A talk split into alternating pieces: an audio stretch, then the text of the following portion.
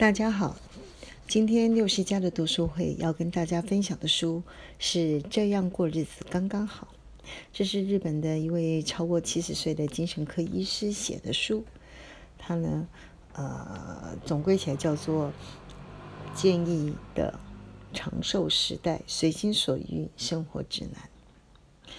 第一个，我想跟大家推荐，大家可以定期或者是至少每个月一次，能够到成品的实体书店面去看，到底又出了哪些啊书，翻一下，回来 Google 一下，可以细看啊前言推荐序或者是目录，然后呢，如果真的是喜欢的书呢，就可以买进来，好好的珍藏，一看再看。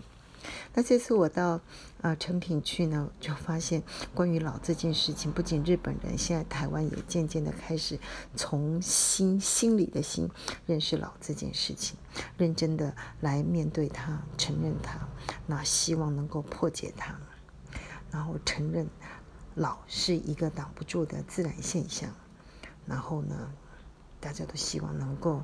保有临终的尊严，能够优雅的告别。那相关的书籍非常的多，大家可以慢慢去看。那我想啊，这次呢，他在目录里面呢，其实就可以看到，嗯，蛮有趣的。他这个标题叫做。人人必备的退休后自在生活指南，幸福老人的任性处方，一共有三十个三生活练习，来改变你和家人的关系。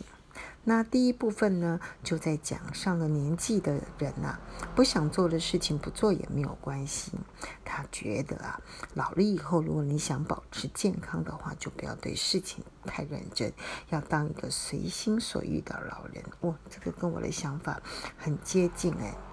另外啊，比起你要寻找自己想做的事情，还不如停止做那些不用不想做的事情啊。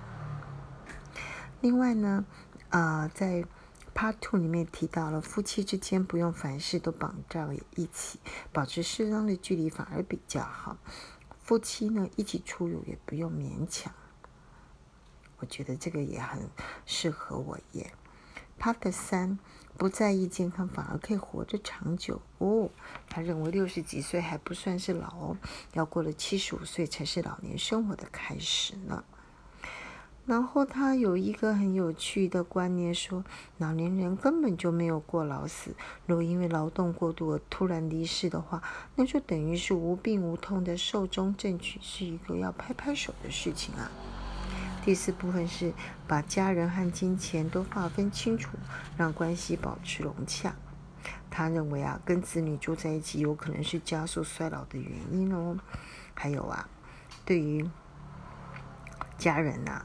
呃，要包红包，要说谢谢，啊，认真的考虑如何的死去，嗯哼，这个对于以后想住在哪里，嗯，总有一天人都会死的吧，应该要认真的准备，想想看我们自己啊，能够活到几岁，又想要用什么样的方式来老去呢？以上。